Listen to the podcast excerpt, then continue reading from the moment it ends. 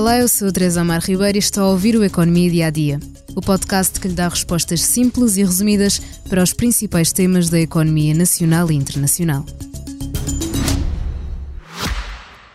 Já visitou hoje o BPI Expresso Imobiliário? Agora pode calcular o valor da sua propriedade e guardar a documentação da sua casa e do recheio numa nova área pessoal única no mercado. E ainda ficar a saber quanto pode pagar por uma casa localizá-la com uma pesquisa por polígonos e conhecer as soluções de crédito habitação BPI.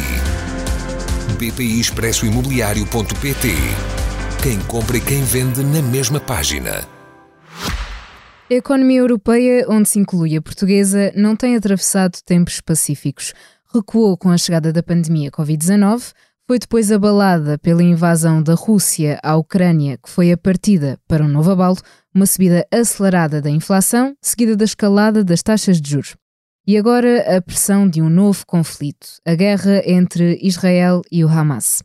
As taxas de juros só agora pararam de subir. Na última reunião do Banco Central Europeu, a 26 de outubro, a instituição decidiu-se por uma pausa, depois de 10 subidas consecutivas. Agora estão fixadas em 4,5%, o que não significa que não possam voltar a subir nas próximas reuniões. Entretanto, a inflação na Europa e em Portugal tem feito uma trajetória descendente. Vamos então saber quais são os números mais recentes. O Instituto Nacional de Estatística publicou esta terça-feira a estimativa rápida relativa à inflação portuguesa de outubro. Depois da subida de agosto, a inflação desceu em setembro e volta agora a cair em outubro para 2,1%. E caso se confirme, será o valor mais baixo dos últimos dois anos. Se compararmos com a inflação do mês anterior, falamos de uma descida de 1,5 pontos percentuais, já que em setembro a inflação foi de 3,6%. O INE explica que o principal contributo para esta desaceleração provém do efeito de base associado aos aumentos mensais de preços registados em outubro de 2022 nos produtos alimentares e nos produtos energéticos, com destaque para o gás natural.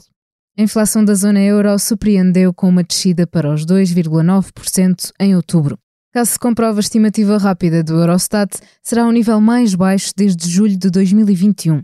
Em apenas um ano, a inflação desce de 10,6% para menos de 3%.